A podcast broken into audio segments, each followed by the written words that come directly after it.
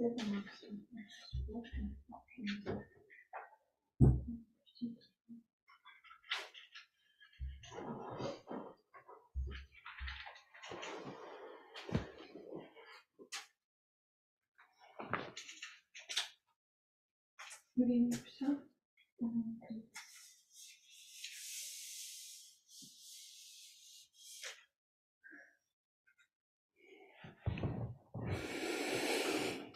嗯。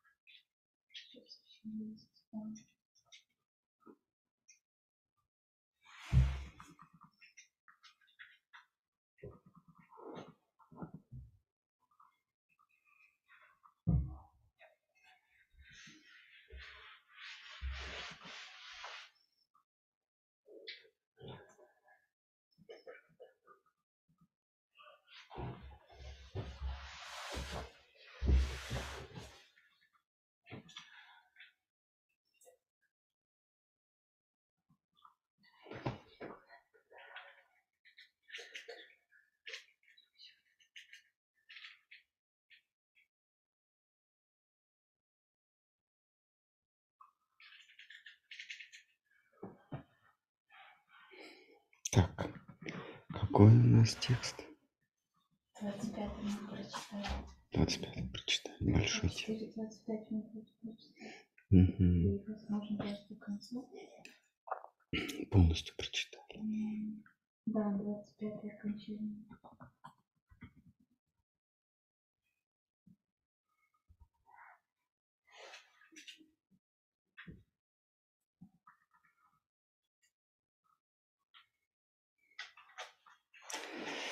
Так, ну давайте, если нет вопросов, можно почитать немножко, потом перейти к вопросам.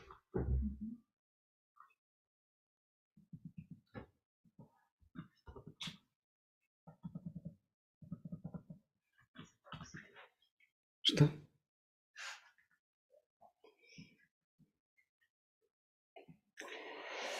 Так, продолжаем читать Татва Сандарбху, трактат об истине, текст 26. В собрании, где вещал Шука, присутствовали Вьяса с Народой. Первый был ему учителем, второй – учителем учителя, и оба они признались, что боговато изошедшее из уст Шуки есть не что иное, есть не- нечто неслыханное прежде. Так получилось, что Шука оказался наставником для своих учителей. Сказано, от соприкосновения сказано, от прикосновения уст Шуки плод сей поспел и наполнился нектаром. Шри Бхагавата 1.1.3. Хотя бы по этой причине Шримад Бхагаватам превосходит значимостью все писания. Величие Матси и иных Пуран относительно. К тому, что сказано, остается лишь добавить, что Шримад Бхагаватам – суть, образ самого Шри Кришны. А, ну, мы часто говорили об этом для тех, кто недавно присоединился к чтению. Шримад Бхагаватам была а, поведана Парикшиту, царю Парикшиту, а, Шукой. А, Его еще называют Шукадева Госвами. Э, Шука а, это был 16-летний юноша, который до того, как начал а, вещать Шримад Бхагаватам, ни разу в своей жизни не разговаривал. Потому что не находил смысла в этом. А, и в отличие от а, предыдущих вещатели Шримад Бхагаватам, а, которые, которые а, достигали усилий, своими усилиями а, знания о сущности бытия, Шука никаких усилий не прилагал, он сразу находился в этом состоянии понимания единой сущности бытия. А мы в прошлый раз говорили о том, что а, для того, чтобы познать какую-то вещь, недостаточно знать ее саму, но также нужно знать ее отношения с другими вещами. То есть, если какой-то предмет лежит на столе, без знания о контакте этого предмета со столом, знание о самом предмете будет неполное. Но для того, чтобы знать о этом столе, нужно еще знать о поле, на котором он стоит, о стенах, которые его окружают и так далее. Мы идем по цепочке, выясняется, для того, чтобы познать какой-то предмет, нужно познать все. Ну, познать полностью какой-то предмет. Вот это вот познание всего или познание сути всего, это есть познание Брахмана. Те, кто, те, кто познали Брахман, они величаются Брахманами. Или постигают Брахман, или постигли Брахман. Они величаются Брахманами. И вот в этом стихе говорится, что Нарада и Вьяса, отец Шуки, они постигали Брахман, то есть постигали единую суть всех вещей бытия, а Шука он не постигал, он сразу пребывал в этом знании. В этом его отличительная особенность. Поэтому знание которые превосходят, а, поэтому, поэтому то, что он вещал, должно быть а, более ценное, более прекрасное, более значимое, чем знание о единой сути бытия. Ну, действительно, когда мы находимся в некой иллюзии, когда мы мир воспринимаем как набор разрозненных предметов, как, а, как некое многообразие, то для нас просветление, осознание единой сущности всего этого разнообразия, осознание некого начала, которое лежит а, в, в сути всех-всех вещей в сути всего бесконечного разнообразия. Для нас это знание будет некая вспышка откровения, некое просветление, нечто чудесное, превосходящее всякий наш здешний опыт. Но для того, кто не прилагал усилий для постижения сути бытия, но уже находился в этом знании, для него осмысление единой сути не будет чем-то чем-то чудесным, не будет чем-то заслуживающим внимания, потому что для него это обыденно. И тут он э, говорит о чем-то семь дней подряд э, без остановки. А, это значит, что то, о чем он говорит, превосходит знание о единой сущности бытия, превосходит знание а, о Брахмане. А, и его учитель, он же по совместительству его отец и учитель учителя, учитель а, Вьясы, как раз об этом говорят здесь, что то, о чем говорит Шука, этот юнец, превосходит а, все, что было осмысленно прежде мудрецами и осмысленно в том числе и ими, Вьясой, автором всех вет, и Народой, учителем. автора всех вед.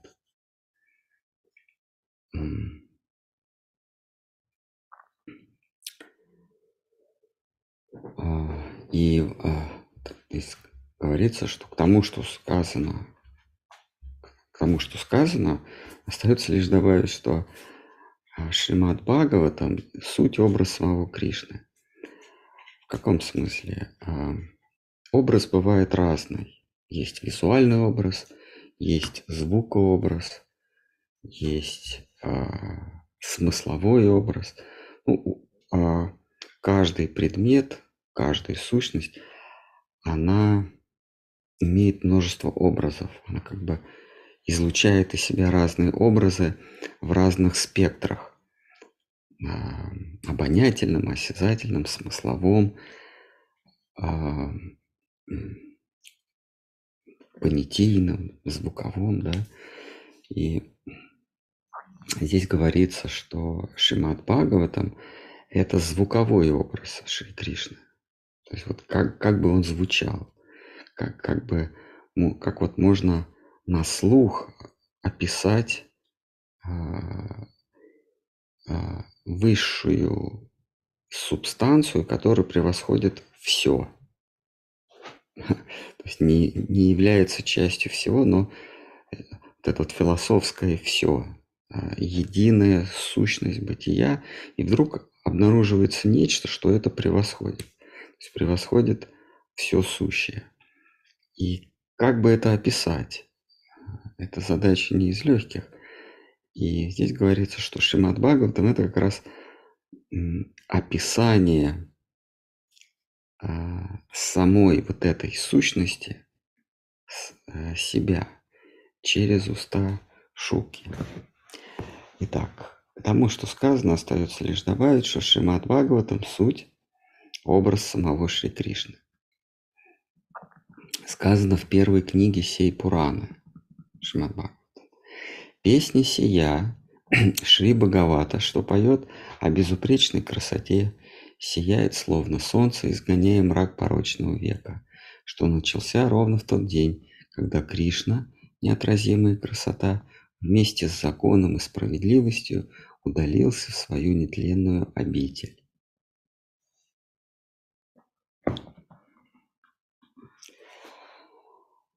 А, это а, самые первые строчки Шримад Бхагавата. Шри Бхагавата 1.3.43. А, для нас очевидно, что повесть сия наделена всеми достоинствами. Она, дальше цитата из Бхагавата, наотрез отвергает всякое учение и должествование, что побуждаются корыстью и выгодой. Она возвещает о высшей истине. По утверждению Мудхабхалы и Смрити Хемадри, Веды, Пураны и стихи учат как учитель, друг и возлюбленный соответственно. Бхагавата учат, как все трое вместе. А,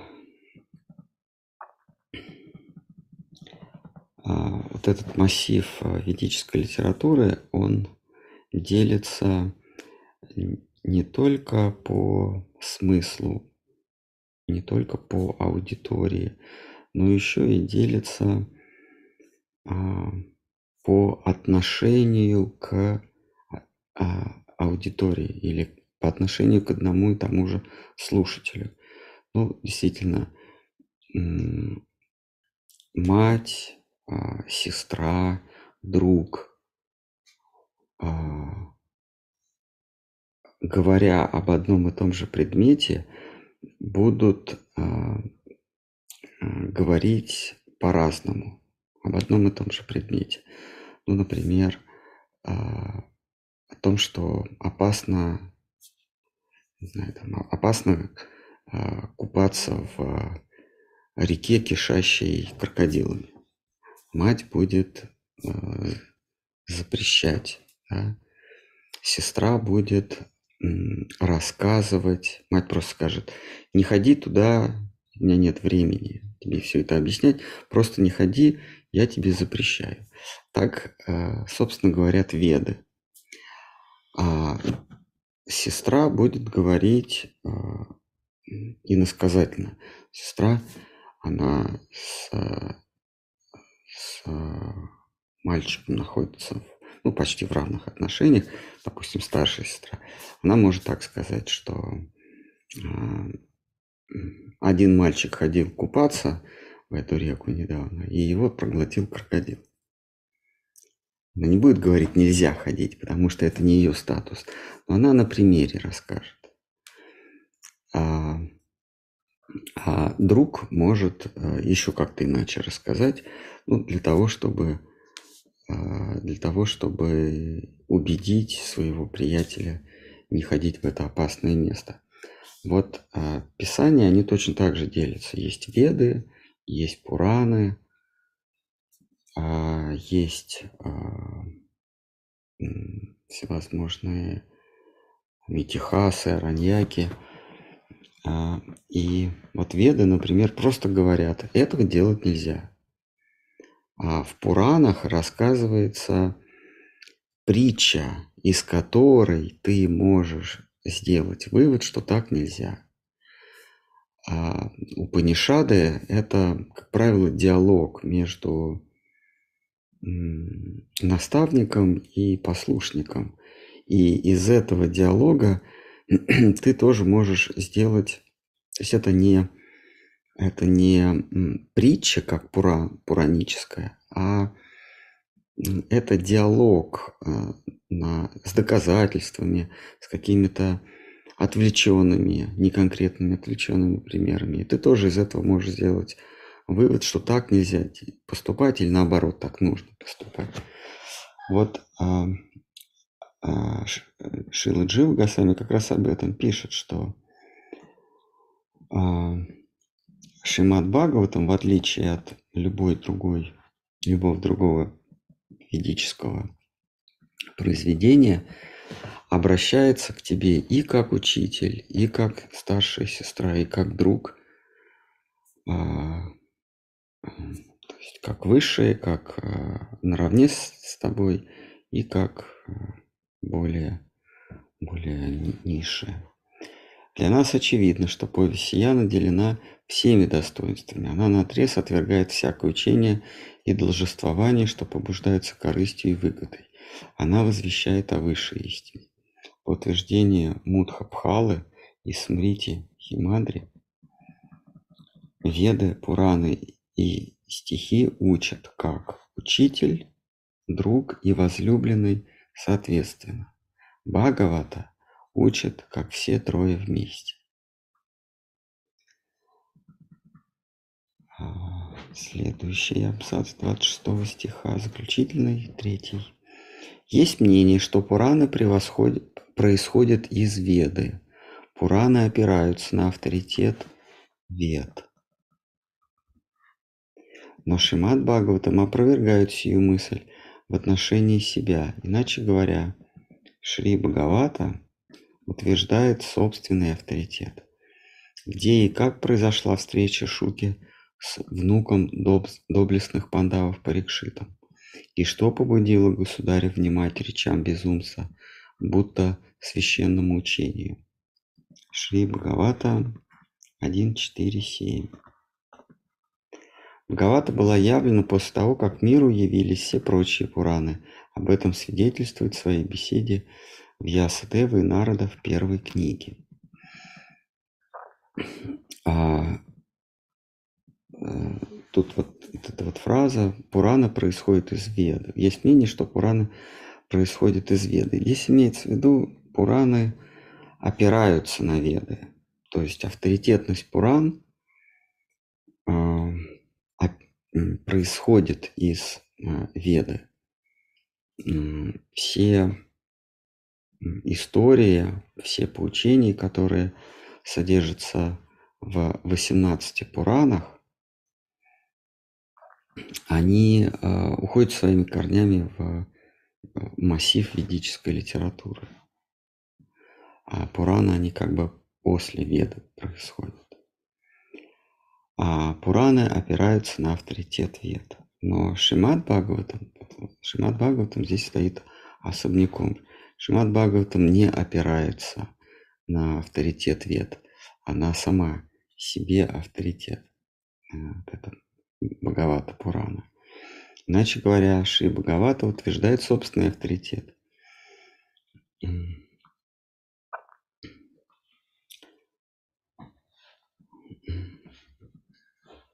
Так, ну что, мы можем 27 почитать. Может быть, есть вопросы какие-нибудь?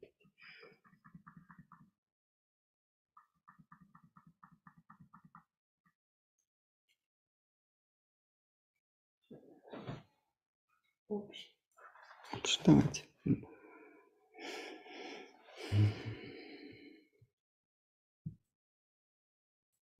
Спрашивают, в каком городе находится ваш мат? У нас наш мат.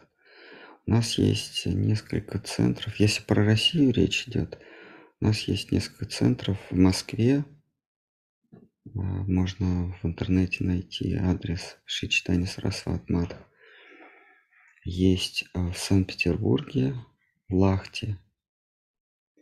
А, В других городах, наверное, это не постоянно действующие центры, а какие-то, может быть, дома, может быть, квартиры, где преданные собираются на, на программы. Но сейчас в мир, совре- в век современных технологий мы матх все больше и больше переносим в интернет-пространство. И у нас есть э, телеграм-канал «Колесница Джаганатха». Там по утрам проходят службы, вечером мы что-то читаем или слушаем лекции наших учителей, а потом обсуждаем.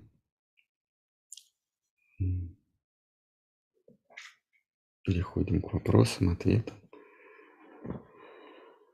А, По утрам также мы читаем главную книгу вайшнавов а, Шри Бхагавату. Мы сегодня как раз, сегодня и, и в прошлые разы, и, в, и в последующем будем ее разбирать, читать. А, И каждое утро мы читаем по главе Шри Бхагава, Шримад Бхагаватам и обсуждаем. Так что, если есть желание, присоединяйтесь.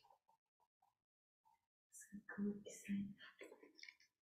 Вот, Присылайте свои колокольчики. Как это надо сказать? Присылайте свои колокольчики, да, и подписывайтесь на ФИСМ.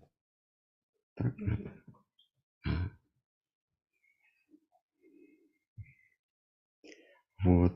А в других городах, если говорить о зарубежье, о других странах, в Лондоне, ну вообще в Англии, в Лондоне в частности, есть два, два храма.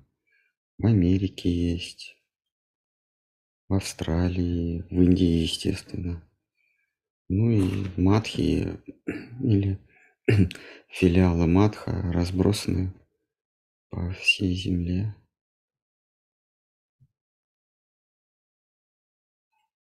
В Германии тоже открывается. В Италии. Есть еще вопрос?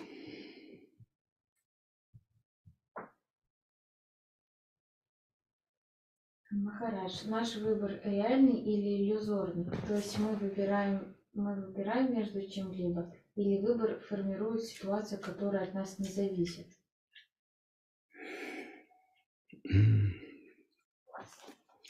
Под, э, под субъектом, когда вы говорите наш выбор, вы имеете в виду некого субъекта, некое я. Вот это я, оказавшись в зримой реальности, в зримом мире, оно не монолитно, оно а оно структурировано, но многопластовое. А, есть грубое тело, есть тонкое тело, и есть, собственно, я. И каждая из этих, каждый, каждый из этих планов нашей личности а, действует в своей, в своей сфере и, соответственно, имеет а, ту или иную степень свободы. Грубо говоря, есть я, есть моя тонкая оболочка, это мои чувства, мои мысли, мои намерения.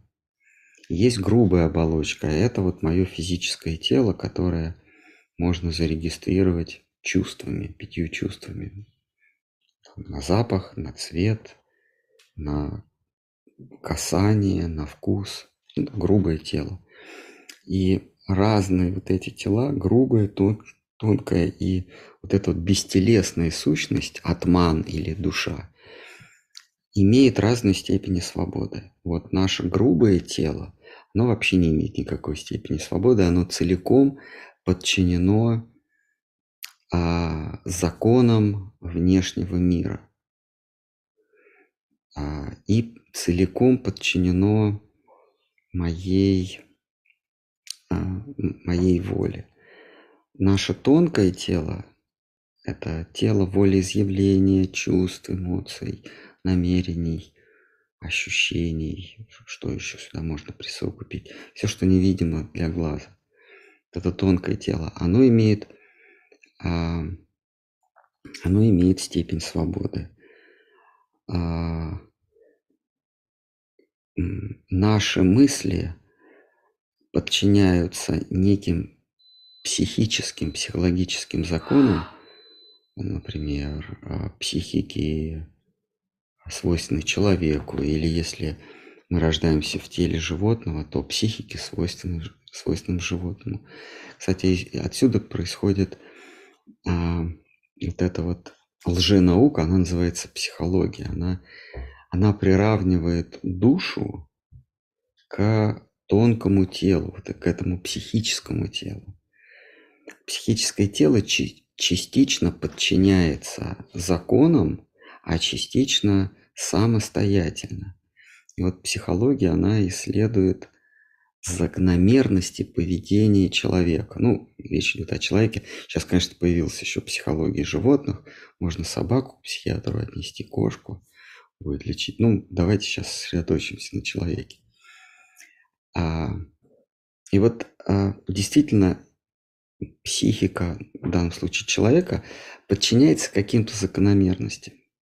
Изучаются, например, психологии толпы или психологии малого коллектива, а психология мужчины, психология женщины, психология возрастная, детская и так далее.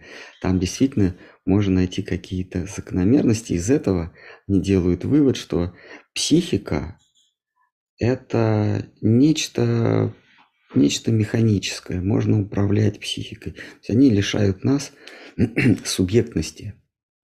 А все можно, они говорят так, мир, окружающий материальный мир, подчиняется законам химическим, физическим. Что такое человек? Человек это, это что такое я? Да? Это комбинация э, э, химических реакций. Ну, некий, это я это, не, это сложная химическая реакция где-то в голове. А, соответственно, если это химическая реакция, а, то есть это чистая химия, значит, она подчиняется каким-то химическим законам. Вот из этого вот они делают вывод из такого. А, да, из-за того, что психика, ну не психика, а психическое наше тело, назовем так в кавычках, тело, то есть вот некое, некий клубок эмоций, ощущений, намерений, переживаний, воспоминаний, грез. Вот это вот все мы называем тонкое, тонкое тело, сушуна, да, или как это, это психическое тело. оно частично действительно подчиняется каким-то закономерностям, а частично оно свободно. А, соответственно, и выбор здесь ограниченный. Если у а, физического тела нет вообще никакого выбора, потому что это ну, неодушевленный предмет, он подчиняется физическим и химическим законам, то психическое тело частично подчиняется. А, это такая, такая прослойка между грубой физической оболочкой и моим или мной, как, как чистым я. А, соответственно, выбор здесь выбор, как вы спрашиваете, он ограничен. А, что-то, какие-то наши поступки или, или какая-то составляющая нашего поступка а, подчиняется закону, а какая-то есть проявление субъектности, свободного волеизъявления. А вот э, наше подлинное я совершенно свободно. Э, но когда мы, э, или наша душа, вернее, я как душа, я как душа, не как э, психическое образование или физическое образование, я как душа, я всегда свободен. Но если я делегирую свою свободу своей психике, тогда я действительно подчиняюсь неким законам. Здесь я частично свободен. И выбор тоже частичный здесь. А, если я себя считаю элементом этого мира, то я и буду действовать по законам с проблесками свободы а, этого мира. А, но я как личность всегда свободен. Мне просто в какой-то момент нужно перестать отождествлять себя с этим миром, а разорвать внутренние узы с этим миром. Тогда моя свобода будет не обусловлена этим миром. Она будет обусловлена другими факторами. Это свобода, свобода принести себя во служение красоте или принести себя во служение а, корысти, стяжательству. Вот в этом моя свобода заключается. А, если а, говорить о, о философии, о философии человека, то вот где-то в XIX веке произошел вот этот самый а, раскол а, парадигм. Значит, появляется материализм, грубый материализм, который человека рассматривает как, как а, социально детерминированную единицу то есть как члена общества, а, который а, подчиняется законам общества. И а, это, так гласит материализм. Он был ну, впервые такой, такой социальный материализм, да, его впервые сформулировал Карл Маркс, родоначальник идеи коммунизма, коммунисты, кстати, а, его взяли на вооружение, вот эту философию. Вот Карл Маркс, он а, типичный представитель недавно до него возникшей философии позитивизм. Позитивизм, позитивизм говорит, что все подчиняется законам. То есть человек а, или у человека нет души, он не субъект, Человек – это социальная единица. Соответственно, если человека поместить, если разных людей поместить в одинаковые условия, то и действия их, и помыслы будут одинаковые. Ну, как бы рождается ребенок, это чистый лист. И мы э, он не несет из прошлых жизней там или от Бога, ничего. Нет, это вот чистый, значит, вот мозг. Значит, э, только что выпущенный из фабрики компьютер без операционной системы. Мы на компьютер можем поставить, на разные компьютеры поставить одинаковую операционную систему, и они будут вести себя одинаково. Ну, если мы возьмем ноутбуки одинаковой модели, и на все загрузим одинаковые операционные системы, это будут одинаковые ноутбуки. Примерно так позитивизм и как следствие марксизм говорит о человеке. Человек – это просто кусок плоти с мозгом, ну, как компьютер, и у него там есть жесткий диск. А, могут быть разные у него а, разные конфигурации, у кого-то больше жесткий диск, у кого-то корпус ноутбука или это вот э, десктопа. Но если загрузить одинаковую операционную систему, он будет одинаково считать, вообще будет, э, ну, кто-то быстрее, кто-то медленнее, но, в общем, все будет одинаково. Так гласит марксизм. И к человеку именно так они относились. И отсюда все вот эти коммунистические эксперименты, которые появились э, в 17 году с приходом к власти большевиков, они взяли на вооружение как раз марксистскую философию. Что люди – это не творение Божье. Вообще Бога никакого нет, но это понятно. Но люди не какие-то трансцендентные, ну или суть, человеческие сущности, не какие-то трансцендентные э, субстанции, а это набор, набор а, элементов, набор химических элементов, если их, если их поставить в правильные условия или в нужные условия, они все будут действовать одинаково. И вдруг выясняется, что оказывается люди все разные, даже если их э, при младенчестве забрать у родителей и воспитывать там, в детских домах, в лагерях, там, как только коммунисты не, не изощрялись, э, э, с самого младенчества помещать э, человеческие существа в одинаковые условия, все равно, все равно разные результаты появляются. И какой ответ на это у коммунистов был? Те, кто выбиваются из, из этой теории, они подлежат уничтожению. Отсюда вот эти вот лагеря, которые строили коммунисты, большевики советские – кубинский, китайский, камбоджийский. Везде, где, где был взят марксизм на вооружение, через какое-то время появлялись концлагеря. ГУЛАГ знаменитый, да? Это государственное управление лагерей. ГУЛАГ. Везде появлялся свой ГУЛАГ. Ну, в разных странах по-разному назывался, но ГУЛАГ везде. Туда ссылались те, кто не вписывался вот в эту научную марксистскую а, идеологию. Ну как же так? Все люди одинаковые.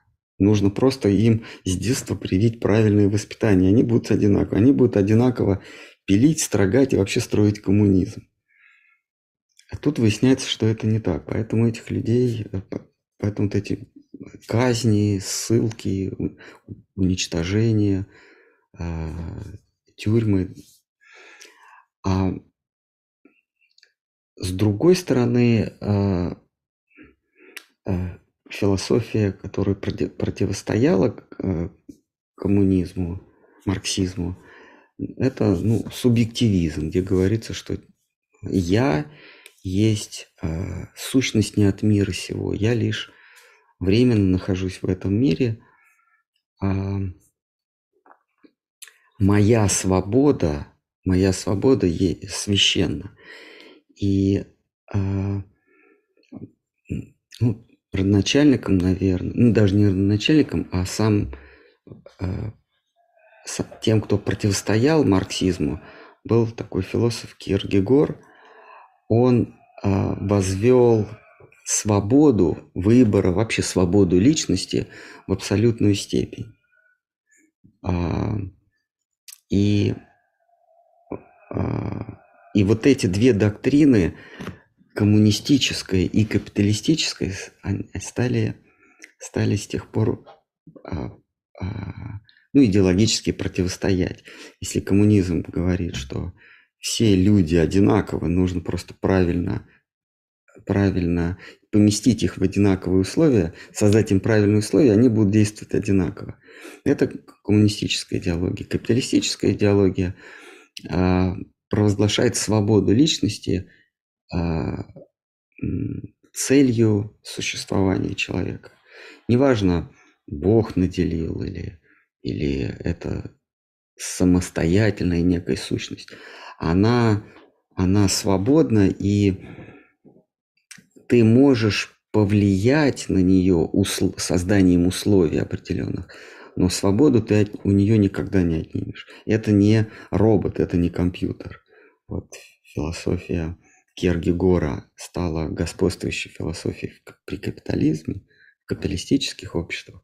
Там свобода считается, считается священной. У коммунистов свободы не должно быть никакой. Нужно строить светлое будущее, но без свободы.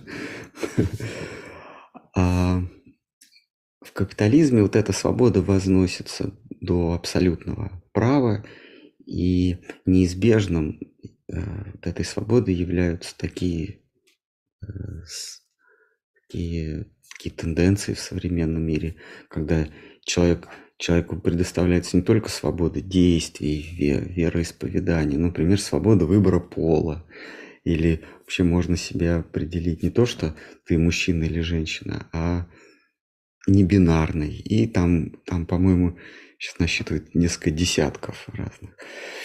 А, а, вот свобода во всем, в творчестве, а, в выборе работы, вот у коммунистов, кстати, ты не мог выбрать себе работу. Ты заканчивал институт, и тебя по распределению отправляли, где ты должен работать. Ты не имел права не работать. Ты должен был работать обязательно, иначе статья за, за тунеядство. А при капитализме свобода абсолютизируется, э, что прекрасно. И человек может выбрать себе и работу, и, а, и не работу, и религию, и мировоззрение, а, и способ самовыражения в искусстве или как-то еще иначе, в науке, как, как угодно. При коммунизме это все запрещено. А, и даже вот доходит до того, что в выборе пола человек тоже свободен. конечно, достигает, достигает гротескные черты, но, но сама идея прекрасна. А, так что, когда мы говорим о свободе личности, нужно понимать, что я как личность, как частичка Бога, я совершенно свободен. Во мне заложено стремление а, к красоте, поиска красоты – это во мне заложено. И я волен искать красоту или искать благо. Ну, или искать а, выгоду. Вот моя свобода, абсолютная свобода. Либо к выгоде стремиться, либо к красоте. Но красота, она невыгодна, ей можно только сдаться и подчиниться. А коль скоро я выбираю стремление к выгоде, моя свобода ущемляется. И чем больше я э, иду по пути выгоды, тем моя свобода уменьшается, уменьшается, уменьшается. Потому что когда я ищу выгоды, я неизбежно кого-то эксплуатирую. За то, что я кого-то эксплуатирую, я должен буду отплатить ему. Таким образом, моя свобода, потому что я уже вынужден, я обрастаю долгами перед другими, тех, кого я эксплуатирую. И моя свобода пропорционально уменьшается, уменьшается, уменьшается из жизни в жизнь, покуда я не получаю тело, лишенное всякой свободы. Например, тело растения, а, горы, какого-нибудь минерала. А потом отдав, ну, дерево, например, да, вот я рождаюсь деревом, и что? У меня свободы никакой нет, меня могут спилить, пустить на дрова, пустить на паркетную доску, на, на каркас дома. У меня свободы никакой нет. И когда я постепенно отдаю свой долг, то а, я снова становлюсь более, более, более, более свободным, покуда, наконец, не получу тело человека, в котором свобода в этом мире, в этом а, призрачном мире максимальная.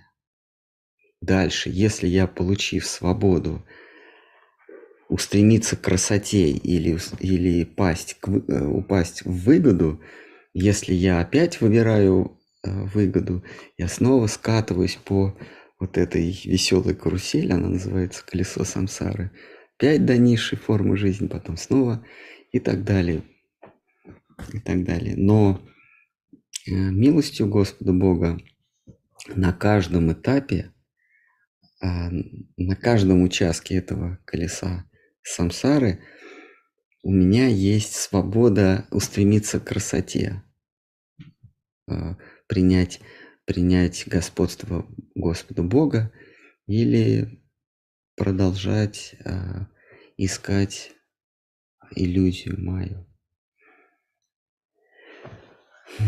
Получается, что с одной стороны у души есть свобода, а с другой стороны все происходит по воле Бога. Тогда в чем свобода? Воля Бога в том, что Он нам дает нам свободу.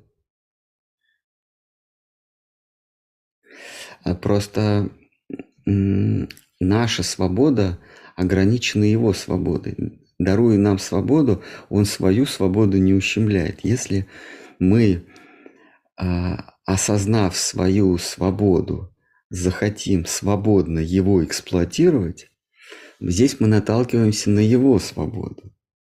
И таким образом наша свобода ограничивается его волей. Ну, действительно, я свободен, поэтому ну-ка иди ко мне, как там рыб, э, старуха говорит рыбке. Хочу, чтобы ты у меня была на посылках, да? То есть э, Господь Бог ну, в этой сказке это рыбка. Она могла дать вот этой старухе что угодно. А, новые корыта, потом она что там была, дворянкой, еще какой-то, столбовой дворянкой. А, ты, ты можешь все получить, дом, что угодно. Но если ты хочешь покуситься на его свободу, то ты оказываешься опять в прежних незавидных условиях.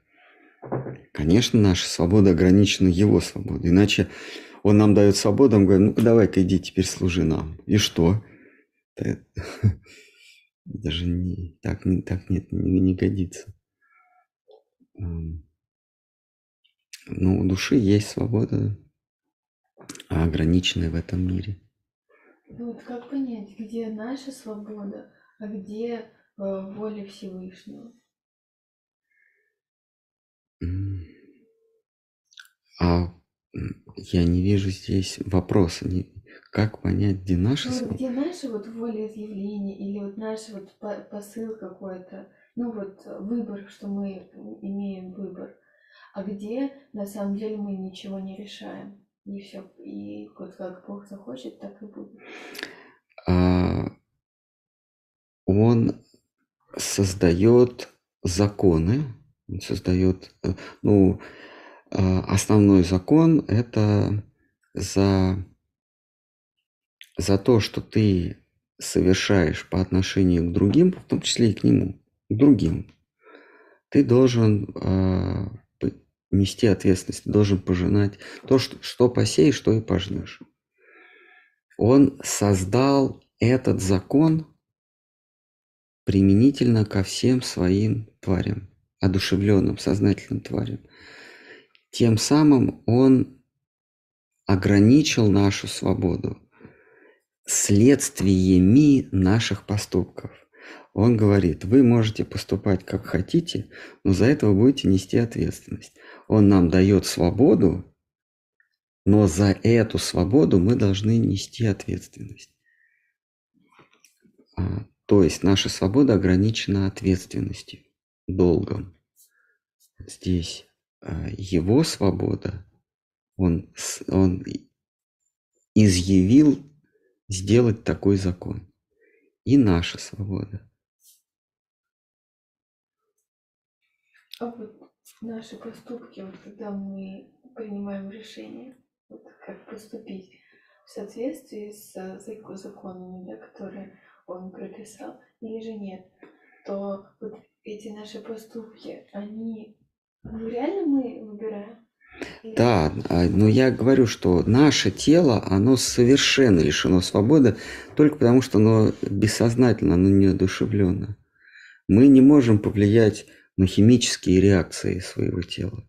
Но оно, оно не свободно. А вот наш ум, или, как я говорил, тонкое тело, оно частично свободно. То есть если ваш, ваш ум а, ну, человеческий, да, то есть если вы родились в человеческом сознании, с человеческим сознанием, то вы, вы частично ограничены даже желаниями. А, вы не можете пожелать а, того, что а, хотел бы пожелать бегемот. А он не может пожелать того, что хочет человек. Ну, ему это просто неинтересно. То есть наш ум, он, наша свобода, наша психическая свобода ограничена частично. Мы можем э, свободно волеизъявлять, но в неких рамках нашего сознания, нашей, нашей психики. То есть тело вообще не имеет никакой свободы, психика имеет ограниченную свободу условиями. Ну, человек, он имеет человеческие желания у него нет абсолютной свободы. У него есть э, свобода, ограниченная человеческим сознанием. А вот душа, которая э, едина, одинакова во всех, и в бегемотах, и в комарах, и в людях, вот эта вот частичка сознания, сокрытая его психической, психическим телом. Вот душа имеет совершенную свободу, но эту свободу душа отдает на откуп психики своей. Она забывает о своей божественной природе, неважно, бегемот или человек, в разной степени, забывает о своей божественной природе и лишается свободы, а, совершенной свободы и а, оставляет себе вот эту психическую ограниченную свободу своим телом. Примерно так. А как божествен, а, божественную природу вспомнить? Никак.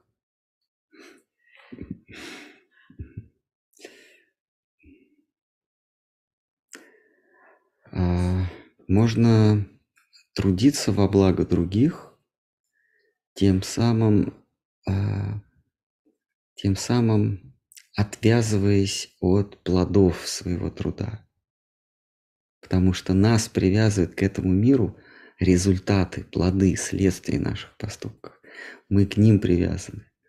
Если мы действуем из чувства долга, не привязываясь к плодам труда, тогда связь это слабнет, слабнет, слабнет. Мы осознаем, что мы с этим миром никак не связаны. Называется путь кармы или путь, э, путь добродеяния, путь благодеяния. Можно, можно размышлять о природе этого мира. Есть путь, э, это называется гьяна-йога или путь нети-нети, когда ты берешь какой-то предмет, какую-то сущность, какое-то явление и задаешься вопросом, это я или нет. Э, ты берешь какую-то вещь, вот эта вещь я или она э, независимый объект, которым я пользуюсь. Потом ты все приближаешься к себе. Ты не какой-то предмет, а берешь тело. Вот это тело, это я или нет?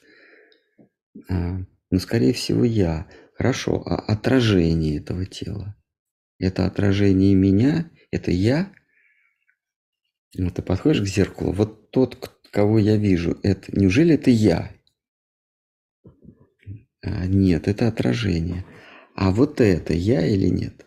Ну, это путь гьяны, путь медитации, путь осмысления, осмысления, путь отверж... постепенного отвержения э, я от не я.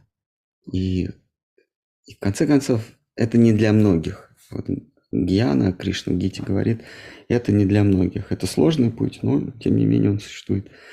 В конце концов, ты приходишь к выводу, что все, что я чувствую, все, что я наблюдаю, все, что я регистрирую в моем сознании, это не я. Это некие образы. Может быть, они близкие мне, но это не я. Так же, как одежда – это не я, тело тоже не я. Это вот путь размышлений или гьяна. И, наконец, есть путь, э, путь э, бхакти, когда ты просто предаешься тому, кто все эти законы устроил, кто совершенно свободен. Ты отдаешь свою свободу его свободе. Путь преданности он называется. Он тоже не, не для... Он, он, он не массовый, но он сопряжен с радостью и счастьем от начала до конца.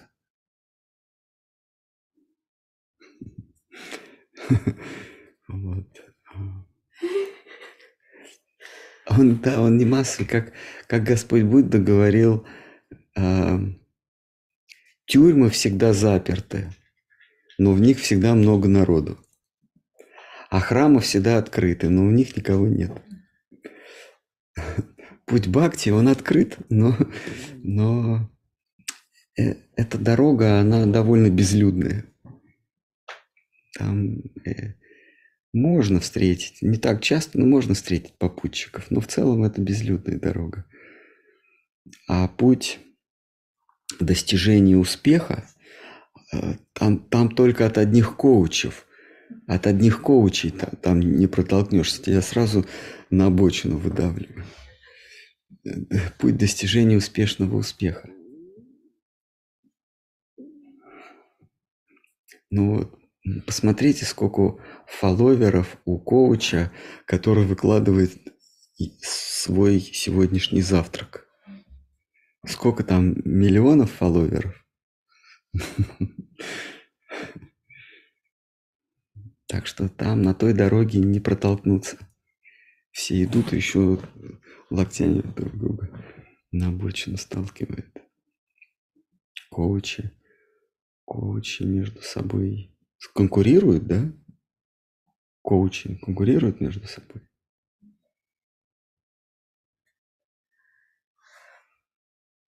Так, есть еще, может быть? Хотела спросить, а вот у разных живых существ получается разные рамки свободы, а вот э, внутри, ну вот возьмем, например, человека, есть у разных человеческих существ тоже разная свобода. И как это, это формируется согласно карме? Согласно карме? Согласно, согласно его прежним поступкам с учетом его намерений. Поэтому существует 400 тысяч форм человеческой жизни. 400 ну, тысяч человеческих форм они все разделяются по степени а, свободы, по степени, или, как Штхарм хорошо говорит, по уровню сознания. А у животных как будто тоже иногда бывает разная степень свободы, ведь кто-то живет. Чем ближе к человеческому сознанию, тем больше. Тем больше свободы. Да. То есть, когда какое-то животное заперто, да. Тоже по карме у него такая Ну да, животные одного вида имеют ну, близкую психологию, но внутри, чем ближе к человеческой форме жизни, там, тем больше различий в психике. Ну, скажем так, у муравьев у них одинаковое они совсем механистические. Они будут одинаково реагировать, или пчелы. У них вот эта личность, ли, аспект личности, э, ну, может быть, пчеловоды меня осудят, но они более они более механистичны, они одинаковы, они более предсказуемы. Тогда как ближе к человеческой жизни, к человеческой форме, какие-нибудь собаки там или птицы высокоразвитые, между ними уже можно различить э, личности, не более веселые другие. Но тем не менее, собака остается собака, и птица птицей, корова коровой, тигр тигром. Но чем ближе к человеческой форме жизни, тем вот эта свободная составляющая в личности больше, чем больше, чем видовая составляющая или кармическая составляющая.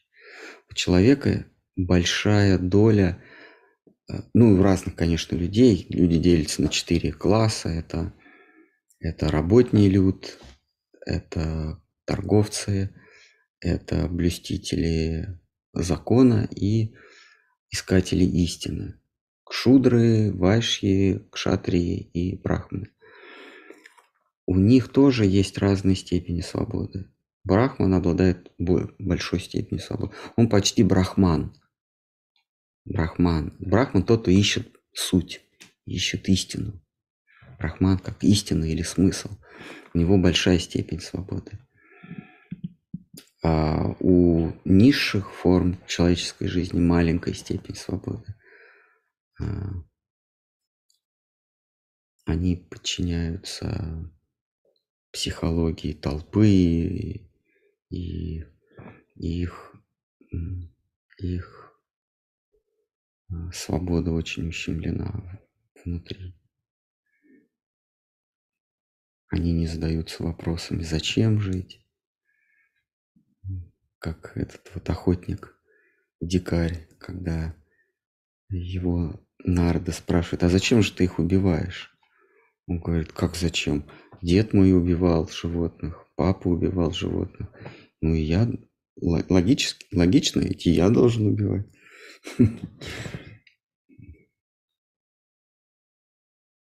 Есть можно сказать, что его свобода ограничена, он даже не думает, что так нельзя делать. Вот он вот это делает. Шудра, ну, условно шудра, потому что ниже шудра есть всякие млечки, яваны, условные дикари, пашу их называют, полуживотные. Не те, кто пашасом делают, а такие, такие полуживотные, да? Есть еще, может, кто-то, может, хочет вывести оратора на чистую воду? Много. Много вопросов. А, а, а миллион фолловеров еще далеко. Нет, А, подождите, а в Ютубе нет фолловеров? В Ютубе есть, да? У нас 1500. Значит, до миллиона еще рукой подать. Ну, ладно. ну давайте.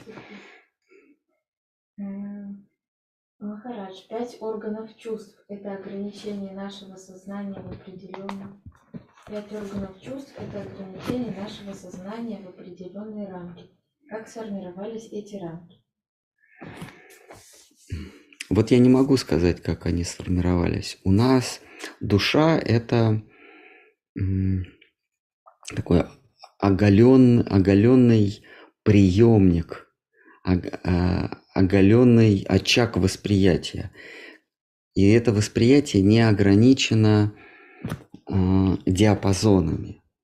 Вот когда душа обретает тело, психическое, а потом и физическое тело, то вот ее приемник восприятия, извините за каламбур, он а, усекается, ну, в человеческом теле это пять спектров.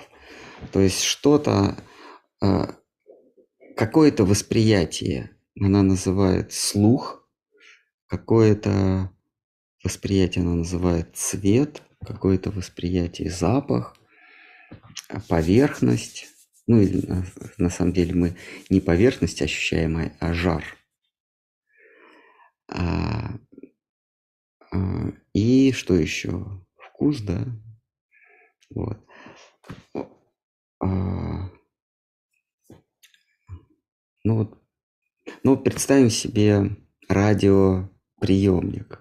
А помните, были такие радиоприемники, там можно было переключать по диапазонам. Был FM, потом средние волны, что там еще, да, длинные волны, короткие волны и FM. А, соответственно, этот приемник мог воспринимать только в определенном диапазоне. Он переключился на короткие волны, и ты можешь несколько радиостанций на корот... коротких волнах слушать. Но там хорошее качество, но э, расстояние до, до излучателя короткое. Длинные волны можно было ловить совсем там из Европы. И вот мы на длинных... А, нет, на коротких волнах мы, мы слушали радио «Свобода», «Голос Америки». А, в общем, мы, мы могли слушать в каком, и можем слушать в каком-то диапазоне. А вот душа, она может в любом диапазоне воспринимать, но оказавшись в теле, она получает вот эту диск, дискретность, эти диапазоны. Это звук, запах, цвет, э, вкус и жар.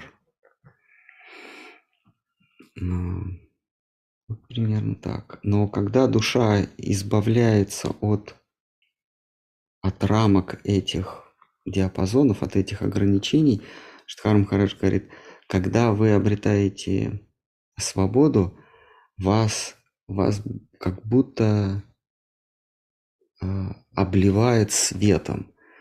Э, вот эта свобода восприятия, вы не ограничены звуками, запахами, вы воспринимаете все в, во всех возможных Э, во всех возможных диапазонах. Вы, он говорит, вы сами удивитесь, насколько вы чудесны. И, и Кришна говорит в Бхагавадгите, что сознание, ну, душа, э, это чудо, о нем говорят как о чуде. Э, что-то там четыре раза произносит это чудо.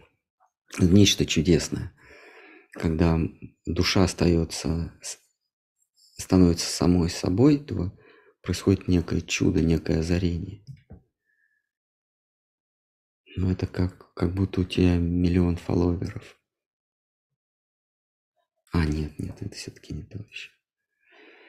И еще, может быть, есть.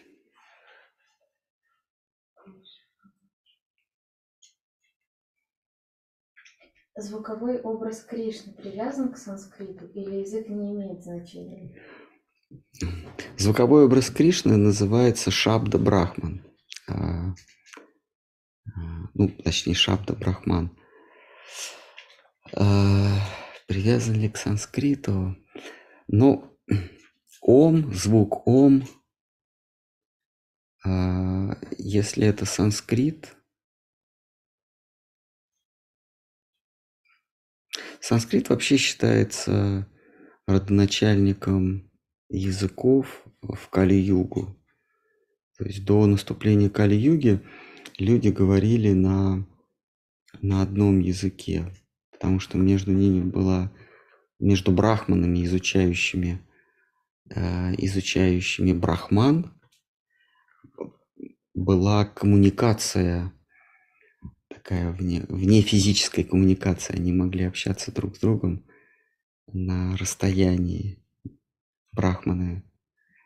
И был, ну как, как вот в Европе когда-то существовал язык латынь, латынь э, связывала между собой всех просвещенных людей Европы, независимо от того, на каком языке говорили простолюдины, на немецком, на испанском, на французском, на чешском, на, на, на, на всевозможных, на, каком-нибудь исландском. Но латынь была единым языком для просвещенных людей. Это, это, как правило, это были очаги просвещенности, это были университеты. В университетах преподавали, все преподавалось на латыни. Вот санскрит это тоже был язык брахманов, просвещенных э, людей, жрецов, священников, ученых, э, мудрецов. А, и а, Кришна говорит в Гавадгите, мудрые называют а, вот эту сущность, неподвластную уму и разуму, называют словом «ом». «Ом», словом «ом» обозначается истина. А, то есть Кришна ссылается на неких мудрых. Да, вот эти мудрые – это как раз брахманы, а, люди, люди умственного труда. Они между собой истину называют, обозначают словом «ом». А, ом – это это не это это слово не обозначающее что-то конкретное. Ом – это звук, возглас, который издает душа, издает э, сознательное существо при столкновении с, беск... с чем-то бесконечно великим. Ом. Отсюда, ну, по-нашему это ой. А действительно воскликнуть неподдельно «Ой!» можно, когда ты сталкиваешься с истиной. С истиной безграничной, вечной, бесконечной. «Ой!» Поэтому можно сказать, что мудрые обозначают истину словом «ой». Но древние, у них не было тогда в распоряжении слова «ой», они говорили «ом». «Ом» – это первый, э, э, в частности, Ом, так воскликнул Брахма, а, грядущий творец Вселенной, когда ему открылась э, несусветная истина, потусторонняя истина, когда Господь Бог ему открылся, Брахма, ну у него тогда не было ничего в словаре. Единственное, что он сказал, Ом. И вот отсюда это и пошло, что Ом – обозначение истины. Ом еще переводится как «да» с большой буквы. Или, вернее так, «да» с восклицательным знаком. Можно так сказать, что Брахма, увидев истину, да, нет, надо так сказать, да уж, да уж, но да уж вряд ли мог, может кто-то произнести в, из полинезийских племен. Поэтому для всех есть одно универсальное слово «ом».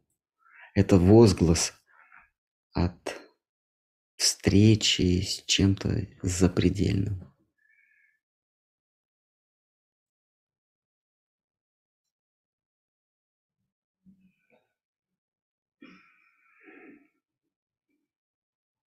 Да. Кто-нибудь еще хочет поделиться? В переносном смысле.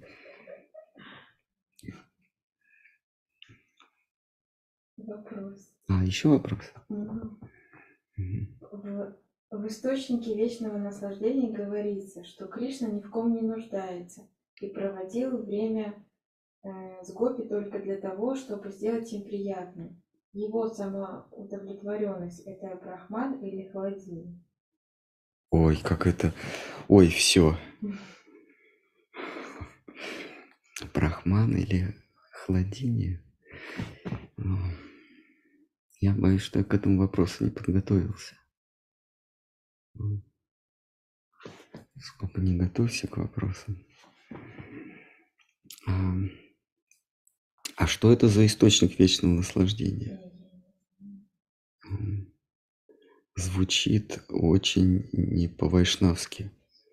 Источник. То есть это некий источник, который тебе дарит, дарит наслаждение, что ли? Я знаю, это, это источник вечного наслаждения.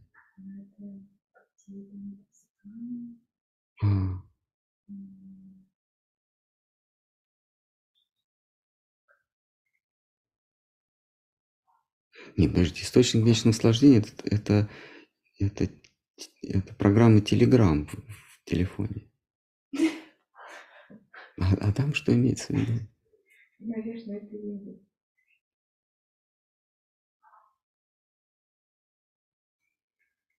Источник вечного наслаждения это, это, это чат Берг, Бергшлосхен.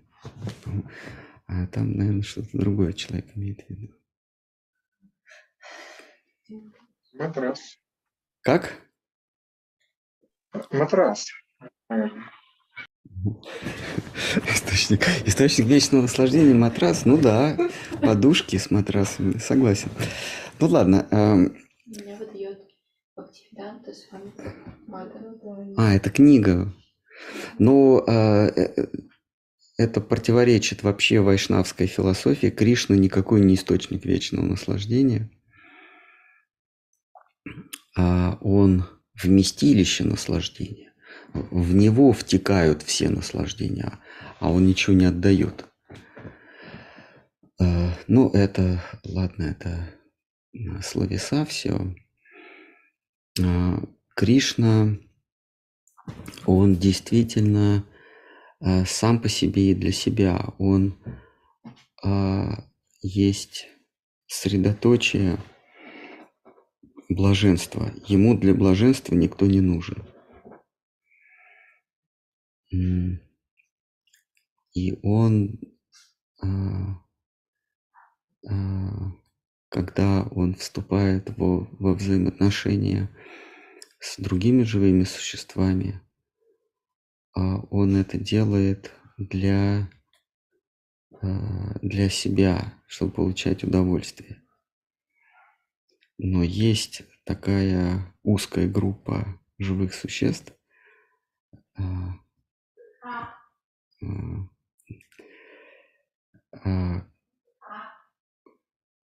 про которых он говорит, что он целиком от них зависим.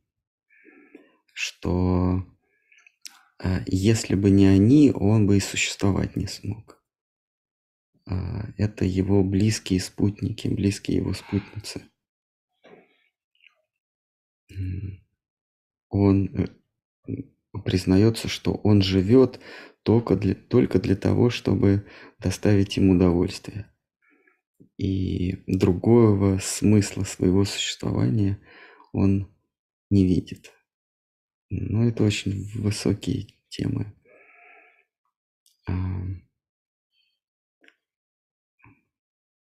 Поэтому одно из, одно из имен а, Кришны Рамабакта – это когда Господь Джаганат уезжает из, из а, большого храма в Гундичу, то через какое-то время Рама, а, богиня Лакшми или Рама, та, кто дарит удовольствие, она приходит в беспокойство, и она его жена.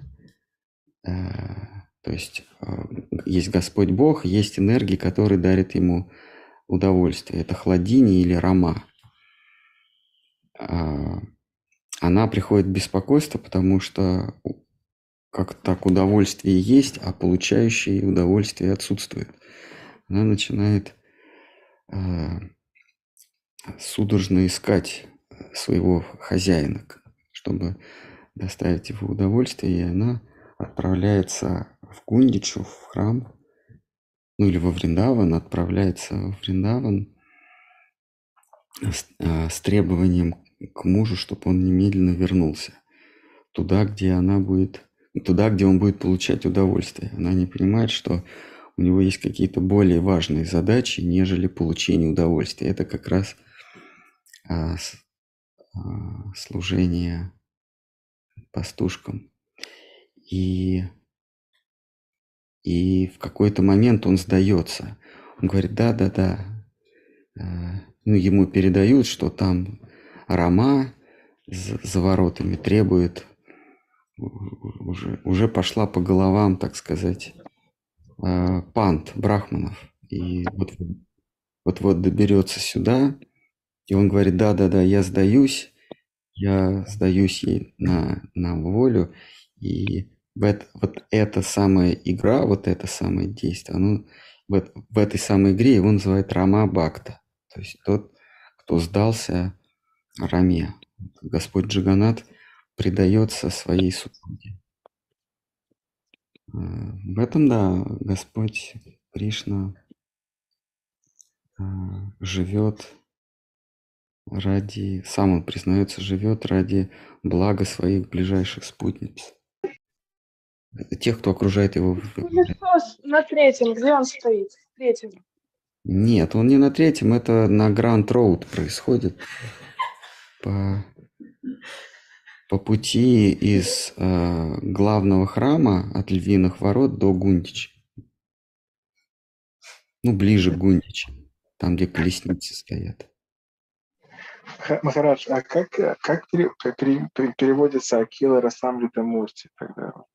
Акила Расамрита Мурти – это а, а, Мурти – это образ, ну или сгусток а, блаженства. Акила Расамрита. Расамрита – это упоение, это упоение блаженством. Кришна есть образ а, блаженства. Мурти – это образ блаженства. А, Штхар Махарадж, он, э, Сарасвати Такур, он говорил, что есть разные степени э, сладости. Там сладкая вода, э, какая-нибудь патока, сладкий сок, а сахар. И, наконец, мы доходим, если мы все, все выпариваем, все удаляем из сладкого, мы доходим до кристалла, до сахарного кристалла. То есть не просто сахар, а вот прям кристаллик сахара. Вот слаще этого уже быть ничего не может. А, но точно так же с блаженством. Все а, все образы Бога, а, все его аватары, они, они блаженны, они испытывают блаженство. Но Кришна, он не испытывает блаженство, а он блаженство собственной персоной. Понимаете? он не тот, кто испытывает блаженство, он сам по себе блаженство. И в какой-то момент он хочет сам себя испытать, как бы хочет выпрыгнуть из себя и почувствовать блаженство, потому что он сам блаженство. Штхар Махарадж говорит, это все равно, что это как, как если бы сахар захотел ощутить э, сладость. Вот ему надо было бы что? язык себе сделать и, и полезать себя. Вот как сахару, вот все могут испытать сладость. Все, у кого есть язык, может ощутить сладость, сильную или слабую. А самому сахару как испытать слабость, э, сл, сладость? Вот как Кришне испытать блаженство? Ему нужно как бы выпрыгнуть из себя, сделаться не Кришной и испытать себя – это, вот это и есть Акхила Расамрита Синху. Тот, кто пьет, это сладость, которая пьет саму себя. И это возможно во Вриндаван. Во Вриндаване то не всегда, а в ночь полнолуния.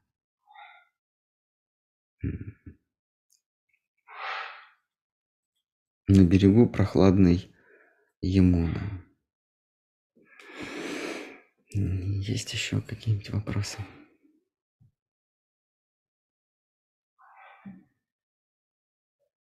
Мысли – это свойство сознания. Как образуются первые мысли, где они берут свое начало?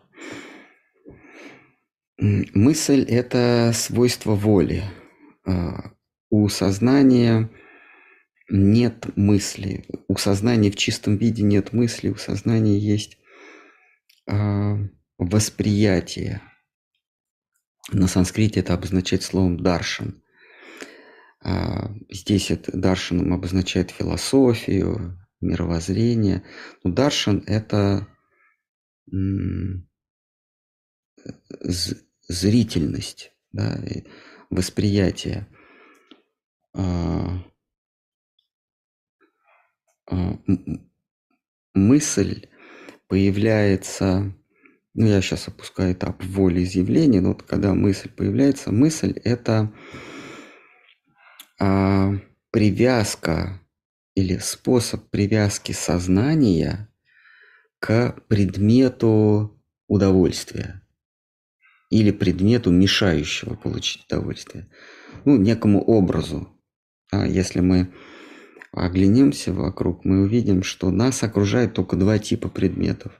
Те, кто мешают получать удовольствие, и предметы для удовольствия. Все остальное, оно мимо нас. Мы это не замечаем и не можем замечать, потому что нашим э, средством, со, нашим э, средством соединения с этим миром является мысль. Мы с этим миром связаны мыслью. Других, других уз у нас нет.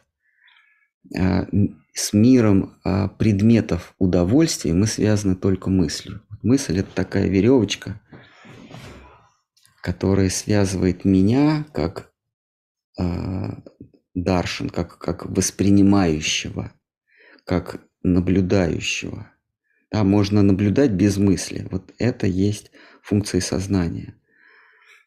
Но наблюдать для того, чтобы использовать, мне нужен другой инструмент. Это и есть мысль. Я, э, облачаясь в мысль, я уже не могу наблюдать. Я могу только видеть предмет э, пользы или предмет, который мешает мне извлечь пользу. Первый называется полезный предмет, второй называется вредный предмет. А, когда мы перестанем видеть в окружающем предметы для пользы или предметы, мешающие извлечь пользу, тогда мы увидим то, что не полезно. А это есть красота. Красота, она совершенно бесполезна. Красота есть Бог для вайшнавов. Об этом говорится, об этом кричится э, на всех страничках Шримад Бхагаватам, главной, главной книги вайшнавов. Красота видимо только тем, кто не стремится извлечь пользу, не стремится эксплуатировать, не стремится к выгоде. Только тот, кто избавился от стремления к а, власти, богатствам, славе, может увидеть красоту. Те, кто ищут власти, богатства, удовольствий, славы. Они видят предметы, которые принесут им ощущение славы, богатства и так далее, но не красоту.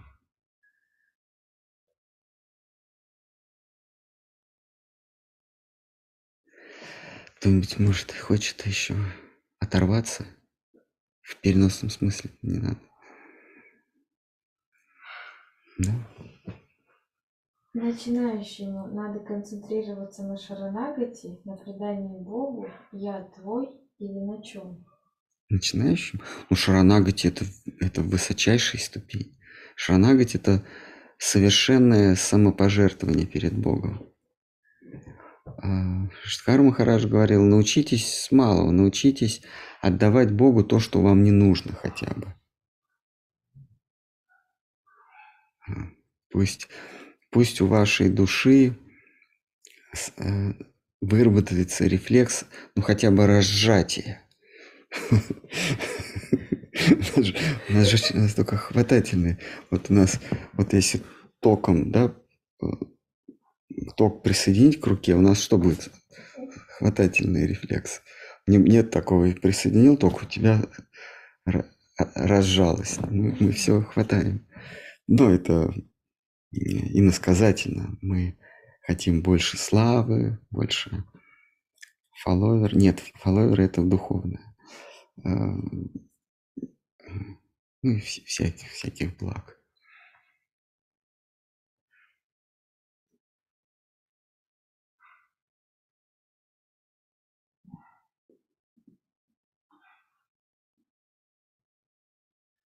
Есть еще, может быть, вопросы?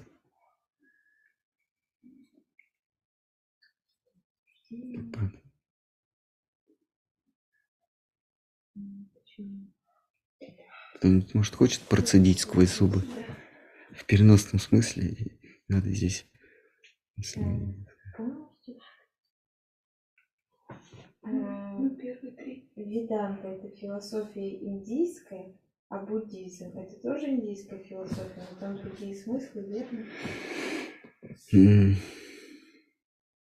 Буддийское это другое. да. Ну, веданта это не индийская философия. Тогда не было разделения на Индию или не Индию. Очаг, очаг мысли, так случилось, что очаг мысли находился в той части Земли, которая именуется Барата-Варша. М, Индии даже не существовало до, ну, наверное, до, ну, в нашем понятии, до начала 20 века. Все это было колонией Британской империи, от Палестины до Китая и Полинезии, Австралии. Это все было, там делилось Вест-Индская компания, Ост-Индская компания, Африка тоже была. Не было такого Индии. Индия, Индия появилась в сорок седьмом году, когда вот эта часть а, Британской империи обрела независимость. А, Там еще всякие были э, Бутан, королевство Бутан, что там еще были Непал появился, потом Пакистан, Афганистан. Все это было Индия. А, а, а, И просвещенный класс вот, э, с, с незапамятных времен а, исповедовал Веду. Веда это, ну вот как Библия, да, это сборник откровений пророков. Там есть пророк Исаия, пророк Илия, там притчи Соломона. Это все разные авторы. Я сейчас я не, не не помню, не знаю. Это множество авторов, которые свои откровения, свои рассуждения э, излагали. А, вот Веда это тоже, это сборник, сборник пророчеств, откровений а, мудрых, мудрых мужей. А, Там рассказывается технология, как обрести тот или иной а, результат в этом мире. А, Если ты хочешь жить долго, или ты хочешь жить счастливо, или тебе хочешь иметь хорошие отношения и так далее, там выкладывается алгоритм поведения. Этот алгоритм это, как правило, некая жертва чему-то или кому-то для обретения какого-то результата. А, И подытоживается это тем, что любой результат в этом мире это иллюзия. А Этот результат дает, этот результат дает тебе сиюминутное удовольствие, но он скоротечен. И вот это удовольствие сменяется тоской и печалью об утрате. Ты, ты, ты тратишь множество усилий для того, чтобы обрести этот результат. Ну, например, после смерти вознестись э, в- на небеса, в, в сферы богов, и жить среди них по нашему исчислению миллионы миллионы жизней, э, лет. Но потом это все равно проходит, и снова возвращаешься. И веды говорят, подытоживают, вот этот итог вед называется веданта, или итог вед, подытоженный вед. Они, веды говорят, единственное, что э, э, единственное, что может быть целью существования, это свобода, мукти. То есть веды говорят о достижении разных результатов и рассказывают способы достижения этих результатов. Но потом они говорят, ну эти все результаты суетный, приходящий. Если ты хочешь что-то неприходящее, ты должен постичь дух, ты должен постичь дух Брахман. Обретя дух Брахман, свободу, ты свое «я» соединишь с высшим «я», то есть ты свой смысл соединишь с высшим смыслом, с бесконечным смыслом. И это неприходящее, это от тебя никогда не уйдет. В этом философия веданты. Обрести свободу духа. А, и также приводится алгоритм постижения, э, достижения высшей цели, высшей свободы. Об этом веданта. А, в ведах в числе вот этих алгоритмов для приобретения тех или иных благ а, указываются жертвоприношения. Эти жертвоприношения отнюдь не только вегетарианские. Там есть принесение в жертву животных, принесение в жертву скотов. Ну, например, если тебе нужно там есть э, Дурга Пуджа приводится, или каким-то еще богам приводится жертвоприношение. Это вполне себе с жертв... связано с жертвоприношением животных. Но со временем э, вот этот жертвенный, жертвенный аспект э, таинства ушел на второй план. И на первый план появилось просто убийство. Вышло только убийство. Убийство животных. Не, не, не, не принесение их в жертву, это стало чистой формальность. А я голоден, я сейчас убью кого-то и съем. Ну, я сделаю вид, что я какому-то богу это, это, значит, это животное принес. На самом деле мне просто есть хочется. А, таким образом, веды стали инструкцией по убийству, в, ча- в частности, по убийству животных. И Господь Будда решил это остановить. Он а, не стал вдаваться в подробности, что в ведах правильно, что неправильно. Он сказал, веды – это все измышления древних индусов. Ну, каких-то древних людей, поэтому они не верны, и э, главное не, при, не причинять Э, страданий другим, тогда ты и сам не будешь страдать, и тогда ты э, обретешь свободу. Цель в буддизме та же самая, обрести свободу, ну, она своеобразная. Это ты, ты обретешь свободу, только перестав существовать. Потому что ты существуешь только потому, что страдаешь. Когда ты не страдаешь, ты даже не знаешь, что ты существуешь. Ты в неком забытии. А чтобы не страдать, нужно не причинять страданий другим. Как только ты перестал причинять страдания другим, ты перестал страдать, но и перестал существовать. И это хорошо, потому что существуем и только страдаем. Такова, таков посыл э, Господа Будды.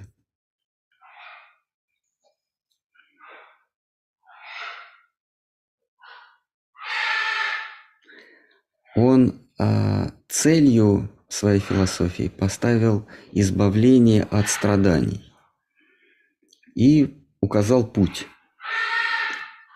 Он не ставит задачи, не ставит целью обретения счастья, только избавление от страданий. Дескать, если ты перестанешь страдать, это автоматически даст тебе счастье.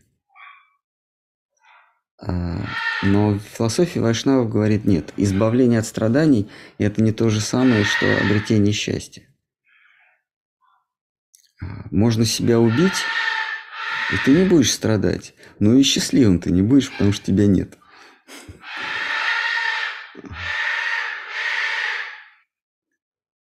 У нас там что? Не обращайте внимания, у нас там на третьем кабинет гестапо.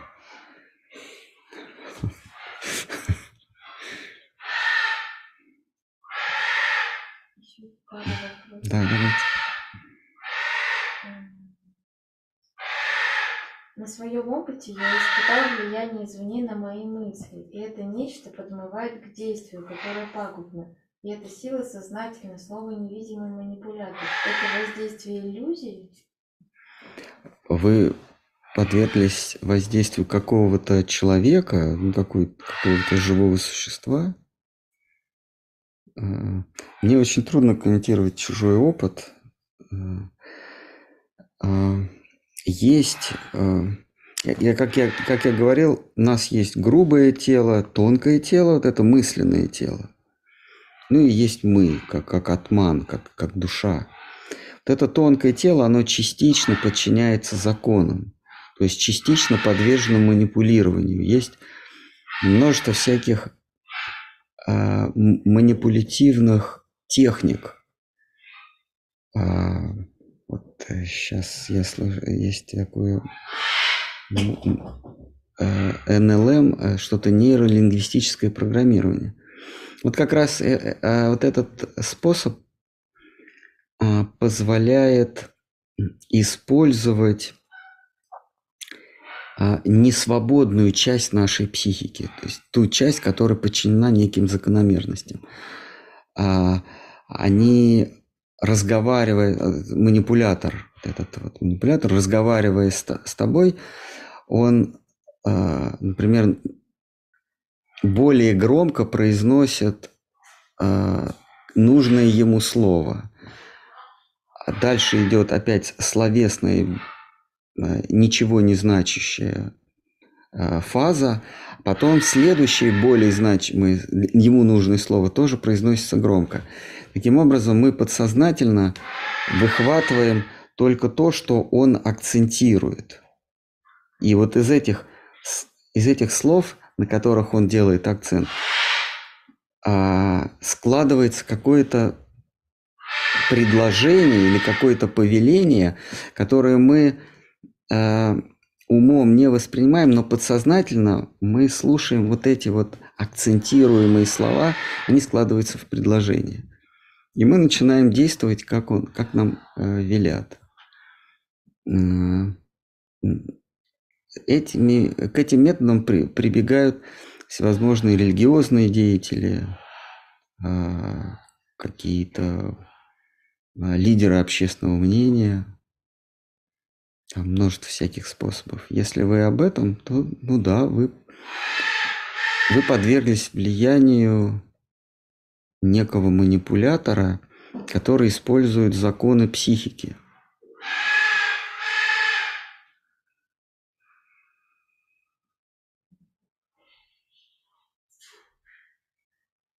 Ну, например, если мы будем читать с вами новости из, а, из авиаиндустрии, то мы а, эти новости будут состоять в основном из инцидентов, которые произошли с а, воздушными суднами. Там самолет выехал за взлетную полосу, или где-то там окно у кого-то разгерметизировалось, или что-то произошло, и он вынужден был вернуться в аэропорт, откуда вылетел, или, или сесть в другой аэропорт. То есть мы будем с вами э, читать только о внештатных инцидентах. А про регулярные, а, а регулярные новости, они до нас просто не доходят. Ну, никто же, никто же не читает, ну, вернее, таких новостей нет, что самолет э, взлетел из Москвы и приземлился в Сочи. И вот новости. Сегодня там 8.15 он взлетел и приземлился. Взле...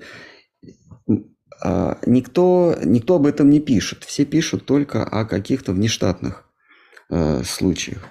И у нас сложится впечатление, что вся авиаиндустрия наполнена катастрофами, внештатными случаями, какими-то инцидентами на борту.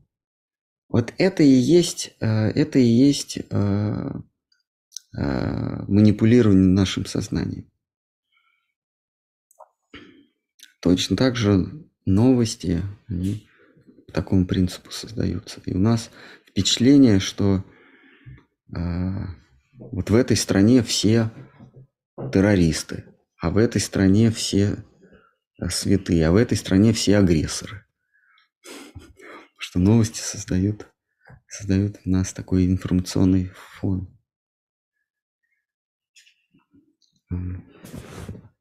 Я это все говорил, чтобы уточнить вопрос. А, ну, вот здесь писали. Угу. Это не тень и не ум. В один момент эта сила заставила меня принять противоположную точку моего мировоззрения, динамическую позицию. М. Это не мои подсознательные проекции, это внешнее влияние более высшего сознания. Не могу ничего по этому поводу сказать. Я могу из своего опыта сказать. Когда я ходил на Кайлаш, это гора, на которой восседает Господь Шива, то в какой-то момент приближения ты чувствуешь не свой голос. И это, ну, местные говорят, это Господь Шива в твой ум проникает начинает тебя отговаривать. Он говорит, зачем, я прям говорю, зачем пришел, давай возвращайся обратно. Что тебе здесь надо? И э, может это от усталости, может как-то, но это вот многие а, путешествующие на Кайлас подобными впечатлениями делятся. Но это Господь Шива, с него взятки гладкие, он может вообще в любой ум зайти и, и сделать с тобой что угодно. Так а если оказывают влияние вот какие-то люди в моменте? Гип- гипнотизеры, да? Ну, коучи коучи.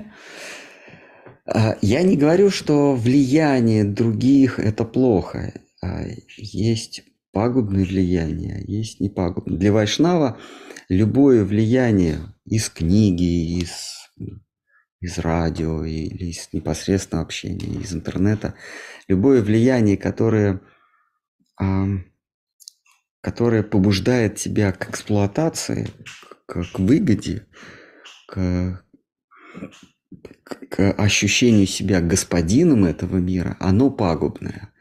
Любое влияние, то есть не само все влияние плохо, а, а что оно, к чему тебя призывает? Влияние, которое говорит о том, что ты раб Божий, о том, что ты есть э, Господь прекрасная реальность, а мы все его ищем, но мы ищем его не так и не там, и предаться ему – это способ найти э, Господа Бога, найти красоту. Это единственный способ. Вот такое влияние, оно не пагубное, а наоборот благотворное. Не само себе влияние плохо, а пагубное влияние плохо. Если какие-то коучи призывают вас к ус- успешному успеху, ну, они все по-разному э, трактуют этот успешный успех. Но в основном под успехом в этом мире понимается способность влиять или способность воздействовать на других. Что такое, что такое а, успех? Это когда а, за тобой э, э, следят миллионы миллионы наблюдателей. Все, все говорят о тебе. Каждое твое слово, как у э, Рональда Гослинга, каждое твое слово взрывает интернет. Как Джейсон Стэтхэм. Да, как, как Джейсон Стэтхэм. Но Он взрывает весь русский ин- интернет, что бы он ни сказал, где бы он ни появился, о чем бы он ни подумал. Вот это и есть успешный успех. Если успешный успех – это влиять на других, то вайшнавы говорят, нет, нам такой успешный успех не нужен.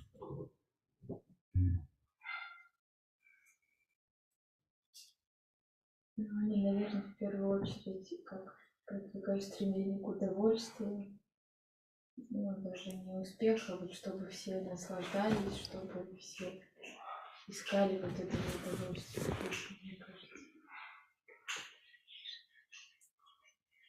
Гедонисты. Ну да, вот этот гедонизм, мне кажется, так. Ну, ну да, вот эти э, гуру, коучи, они все говорят, твоя цель – наслаждайся. Посмотри, как я наслаждаюсь. Вот посмотри, какой я Дон Фламинго. И я тебя научу, как, как быть таким же Доном Фламинго.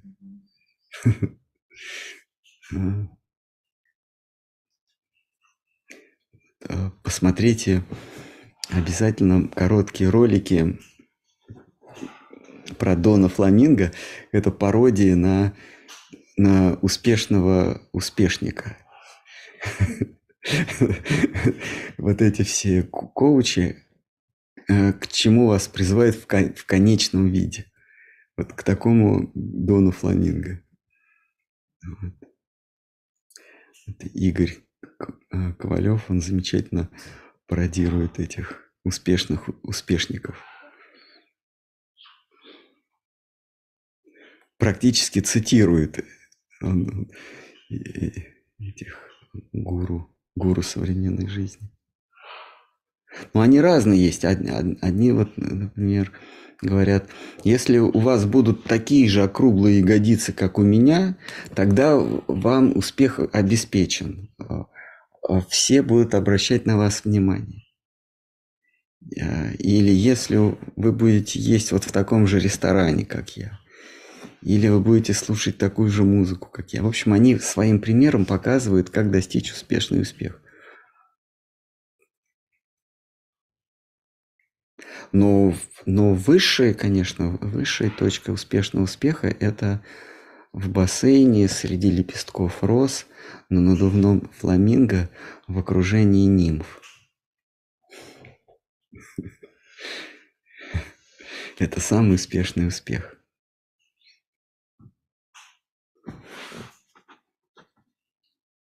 Поищите Дон Фламинго, пожалуйста. К сожалению, Дон Фламинго больше не делится с нами секретами своего успеха.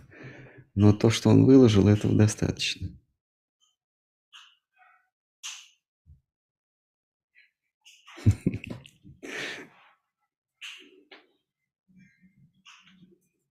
Так они кушать хотели, да?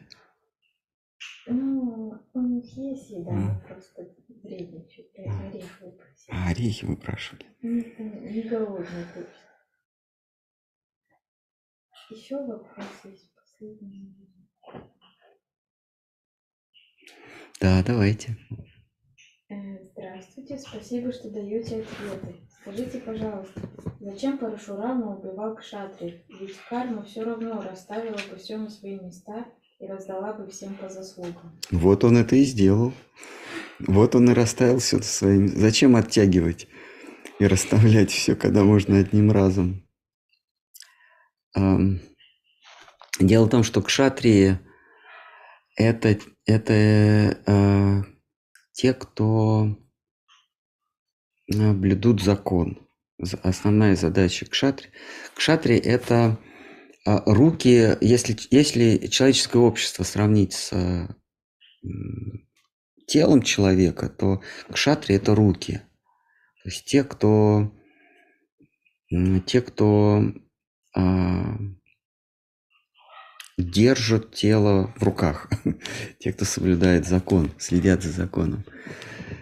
А вайшьи это, это желудок, то есть те, кто производят продукты, наполняют, наполняют соками человеческий организм или организм человеческого общества. А шудра это ноги, а, на, на ком, собственно, держится а, человеческое общество. А голова – это брахманы, это интеллектуальный, интеллектуальное сословие. Когда блюстителей закона становится очень много, то есть когда, как это называется, сила- э, силовиков становится слишком много, они же ничего не производят, а при этом их другие касты обеспечивают, шудры и вайшьи их обеспечивают, сами ничего не производят. А кшатриев должно быть ровно столько, чтобы, э, чтобы общественный организм функционировал. Если их слишком много, они просто начинают поедать ресурсы человеческого общества. Это первое. А второе, это в случае, если они все э, э, благостные, если они все праведники. Они не просто соблюдают законы, но они еще и, и праведники. А, как было в случае с э, едавами. Э, Это семейство Кришны. Их расплодилось огромное количество, и там уже не Парашурама, а сам Кришна их всех уничтожил, но он уничтожил их с помощью интриги. Если Парашурама уничтожал кшатриев честно в бою взял топор, такой небольшой топорик, называется парашу, поэтому называют парашурама. Он взял топорик и этим топориком всех изрубил. А, ну, начал он свою трудовую деятельность, естественно, в Санкт-Петербурге. Следует древним традициям. А, то Кришна, он устроил ин- интригу. Он э, столкнул между собой членов а, клана Едавов, одной семьи. И они, они себя и, изрубили, э, и изничтожили на берегу реки, на берегу океана. Вот. А, а есть другой вариант, когда кшатриев не так много, но они неправедные. То есть их нужное количество для соблюдения э, порядка в обществе. Но сами по себе они э, незаконно, э, они, они не, не переверженцы законов. А и в обществе воцаряется несправедливость. Задача силового блока общества– это а, справедливость. В обществе должна быть справедливость. А невинные не должны быть никогда нака- наказуемы, а виновные всегда должны быть наказуемы. А, Соответственно, в весь силовой блок, он должен выполнять эту функцию. В этот силовой блок входят судьи, прокуроры, а, полиция, кон- конвоиры, ну все, что мы называем силовым блоком. Если они осуждают, наказывают невиновных, а виновных а, милуют, тогда в обществе нарушается принцип справедливости, общество начинает разрушаться. И Парашурама, он как раз, ну вот, Кришна, он уничт- уничтожил а, кшатриев, потому что их стало слишком много, но они были все, они все были из семейства Кришны, они все были праведниками. Но их было очень много, поэтому Кришна их уничтожил. То Парашурама он уничтожил, потому что они были неправедниками. Они, они э, покушались на брахманов. Кшатрий никогда не имеет права покушаться на человека э, интеллектуального труда. Э, Это не входит в его юрисдикцию. А Он может изгнать брахмана, неправедного брахмана из общества, но он не может его убить. В том случае было Кшатрий у- убил брахмана. И за это Парашурама, ну так случилось, что он сын этого брахмана, отомстил за папу. Вот он. Он не стал разбираться, кто конкретно прав, кто виноват. Он э, 21 поколение кшатриев изничтожил.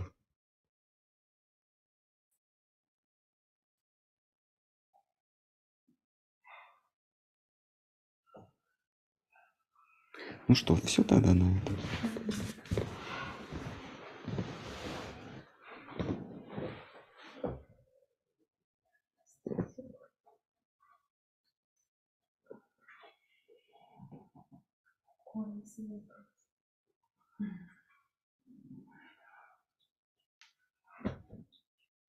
Хорошо, вот вы говорили про, когда про мысли, что они нас связывают в этом мире. А вот про наблюдение без мысли. Ну, это, это, фило- это как это называется?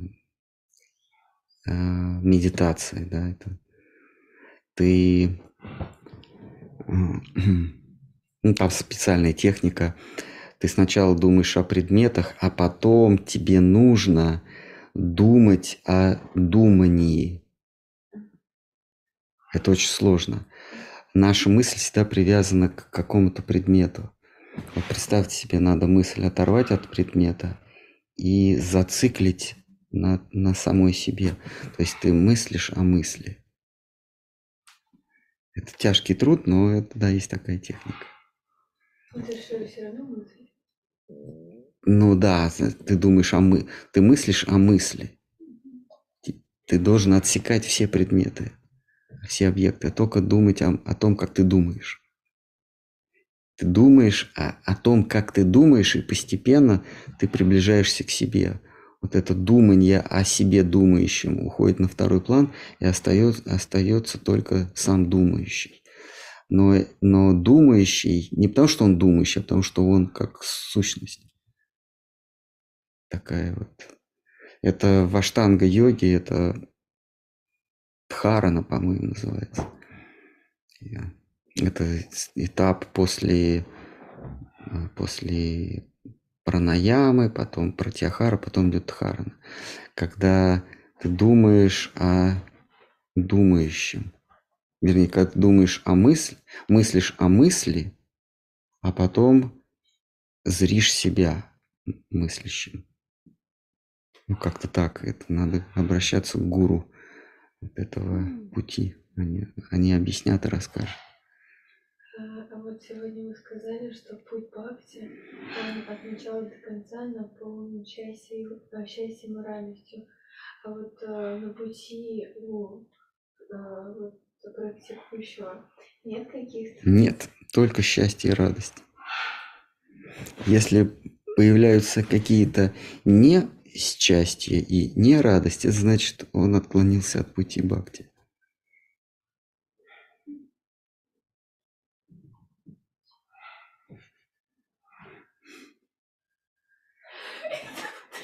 Ну так, ну что, Расходимся. расходимся? да? Давайте так.